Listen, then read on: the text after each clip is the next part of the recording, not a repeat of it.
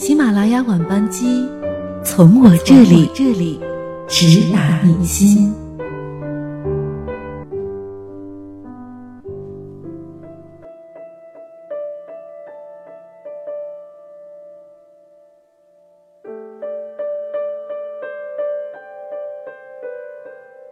嗨，各位好，欢迎大家收听今晚的喜马拉雅晚班机，我是葛小瑞的夏天。你大概不知道，我是撑到你转身之后才哭的。所谓父女母子一场，只不过意味着你和他的缘分，就是今生今世不断的目送他的背影渐行渐远。你站在小路的这一端，看着他逐渐消失在小路转弯的地方。而且，他用背影默默告诉你：不必追。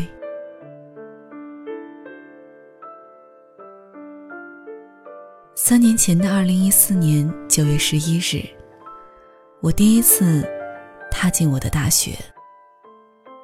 同一段路，我走了七八次，只有第一次是我妈送我来的。拿到通知书之前，我不知道自己会出那么远的门，甚至对江南的城市没有任何概念。除了地名的两个字，别无所知。除了憧憬，还有胆怯，更不知道之后的四年，我会以如何的姿态面对一大群陌生人，面对我自己。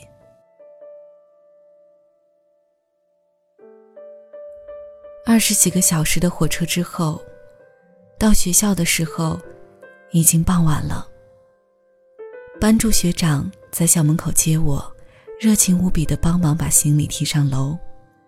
在宿舍楼下，刚好碰到辅导员，他和我们寒暄过几句之后离开。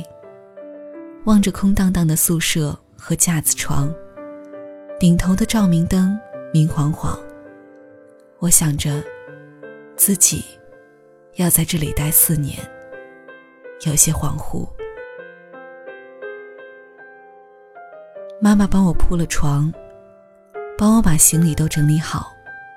我们下楼去，手拉着手，把学校里的每个角落都逛了一遍。夏夜真美啊，在完全陌生的地方，还好我能牵着最熟悉的人的手。第二天。是报到和交学费。傍晚的时候，全部事物都搬至齐全，图书馆的灯光已经亮起。我沉浸在对未来无尽的想象之中。妈妈说：“去吃个饭吧，我准备走了。”那天晚上，我们在学校东门的鸡公堡吃了火锅，味道还不错，有点辣。之后，我和同学去过那里很多次。每次点鸡公堡的时候，我都觉得没有我第一次尝的那种滋味了。饭罢，我和妈妈站在饭店门口，想说点轻松的话题，来缓解这种离别的气氛。最终，是我情绪崩了，一下子就哭了起来。现在。东门的一整条美食街都拆掉了，迎接新生的横幅又准备拉起来了。我常常站在图书馆的高层，看着熙熙攘攘的人群，觉得时间比钱更不经花。大学的开学季是热闹非凡的，家长是比学生多的。为什么那么多的家长？请假也好，翘班也好，一定要送孩子来上大学。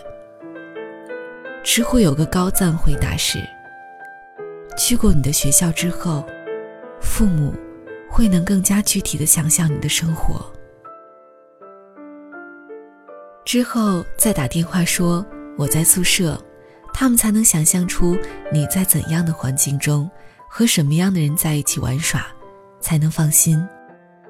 之后再打电话说我在食堂吃饭，他们才能想象出自己的孩子坐在一个什么样的环境，吃着什么样的饭菜，才能放心。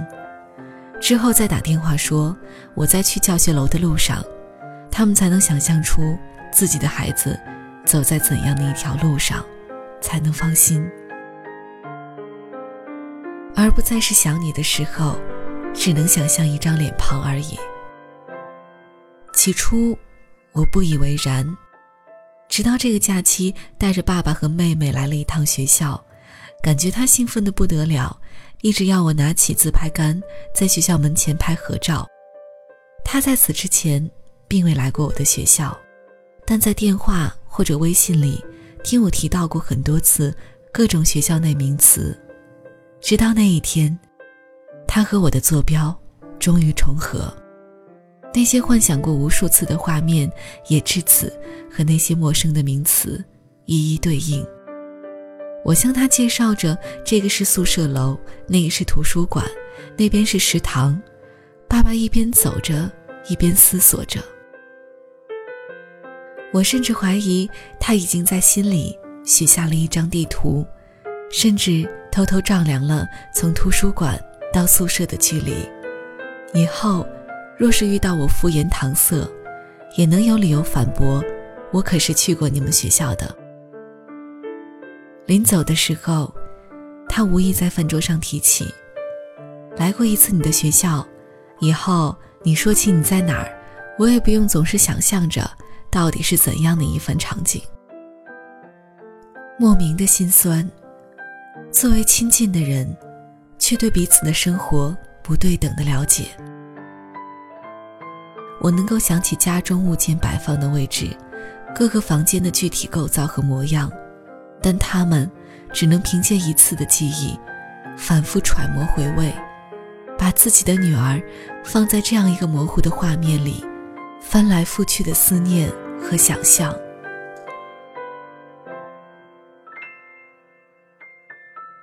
常常在开学的时候看到一个新生，后面拖家带口的带了一大家子人，从白发苍苍的爷爷奶奶，到抱在手里的弟弟妹妹、侄子侄女。其实对于很多家人来说，陪孩子去上大学是一件特别特别骄傲，也是一件特别特别自豪的事情。很多家庭的条件并不是太好，父母或许一辈子都没出过远门。更别说像现在的年轻人一样，整天飞往世界各地。可能对于他们来说，乘坐二十几个小时的火车去外地，是一件极其郑重的大事。一个女生说，自己只见过妈妈化过两次妆，一次是见证她儿子的婚礼，一次是送她女儿去上大学。前年的九月，我在学校迎新活动里当志愿者，穿着红色文化衫，和一群同级的同学们站在校门口举着牌子，帮一个学妹拿行李，从生活区门口到了宿舍楼下。学妹在签字，我旁边站了一个新生模样的姑娘和她的爸妈。彼时，她爸爸和妈妈并排站着。面对着他，一个伸着手把他的碎发别到耳后，一个不断的点着他新买的日用品，问他还缺什么。不缺了，小姑娘摇摇头，像只小动物一样，眼睛直勾勾的望着爸妈，脸上表情淡漠。那我和你妈走喽，你要好好照顾自己。他的爸爸说这话的时候，拍着女儿的肩膀。动作看起来，并不是熟练，而是显得有些尴尬。可能他平时在家是个严肃角色，向来不和女儿多说半句感动的话语，在这样即将分别的时刻，竟然变得手足无措起来。小姑娘的妈妈突然红了眼眶，把头埋进丈夫的肩膀，那张脸在抬起来的时候，已经满是泪水。她又哇的一声抱住了女儿，摸着她的头，告诉她一定要照顾好自己，哪里不如意了，一定要告诉我们。小姑娘沉着脸，抱着妈妈，轻轻拍拍妈妈的背，放心吧。驶往高铁站的巴士即将发车，小姑娘的爸爸催了：“走吧，班车到了。”抱着女儿的妈妈才开始急急忙忙地抹着脸上的泪花。这个学妹跟在爸爸妈妈身后，站在喧闹的人群中，望着自己的爸爸妈妈，挤在其他的爸爸妈妈里，挥了挥手。车子开走了，小姑娘提着满桶的日用品，转过身来，眼泪突然大颗大颗的掉下来。那天。阳光很好，还特别热，她的刘海儿已经被汗浸湿了，眼泪和汗水一同刷刷的往下掉。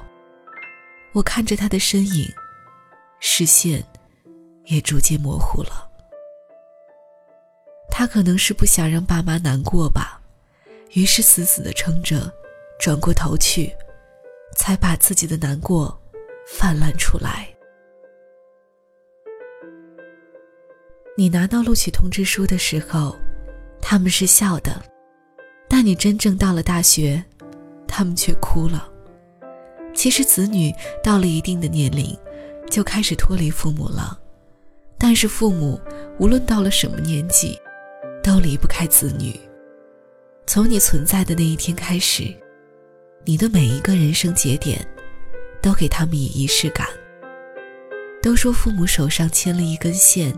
孩子是风筝，其实孩子只是随意的飘摇，而父母却要不断的跟着跑。如果孩子的生命力和生存能力极强，父母欣慰之余，或许还会掺杂那么一点难过。那种感觉实在太矛盾，既想让你过得好，又隐隐约约的想听你偶尔闹点小情绪。虽然总是抱怨着你麻烦，但也常常你走后，看着你玩过的小熊、睡过的床，偷偷担忧起来，害怕如果有一天你成熟了、懂事了，就不再需要他们了。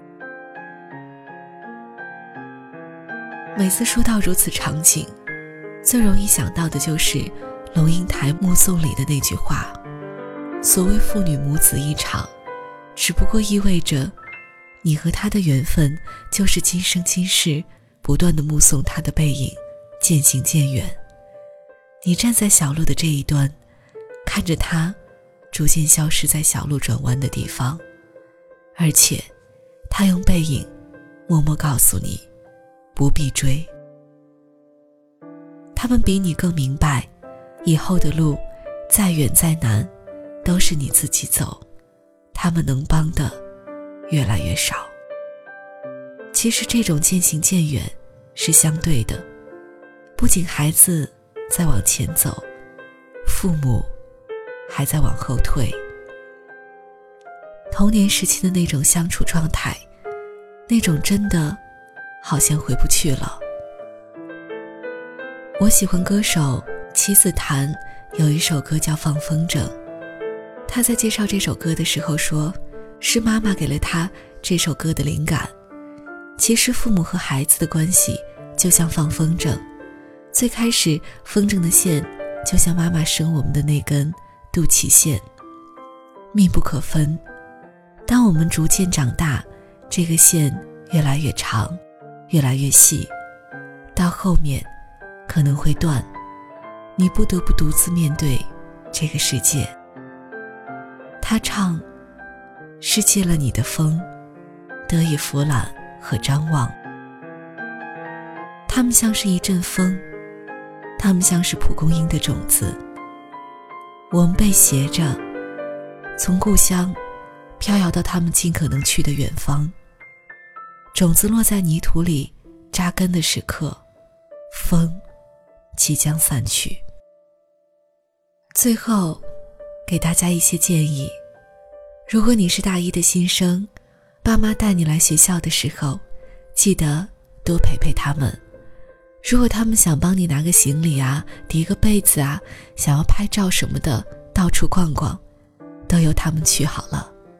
不要觉得丢脸，因为你会在这里生活四年，而他们却只能挂念四年。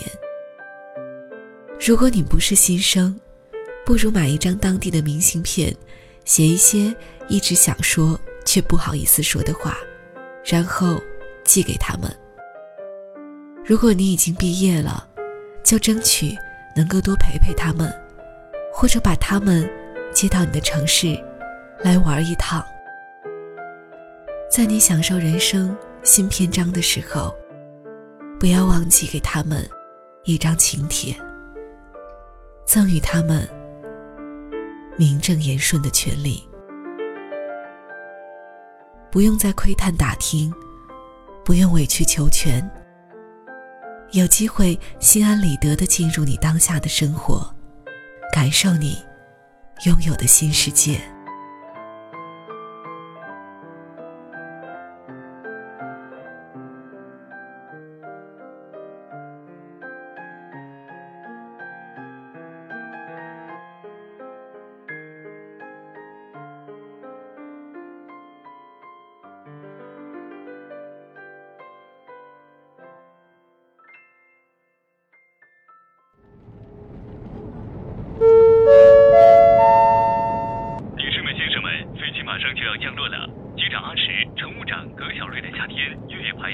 感谢您的一路相伴，欢迎您下次继续选乘中国喜马拉雅航空公司航班飞往您想要去的地方。再见。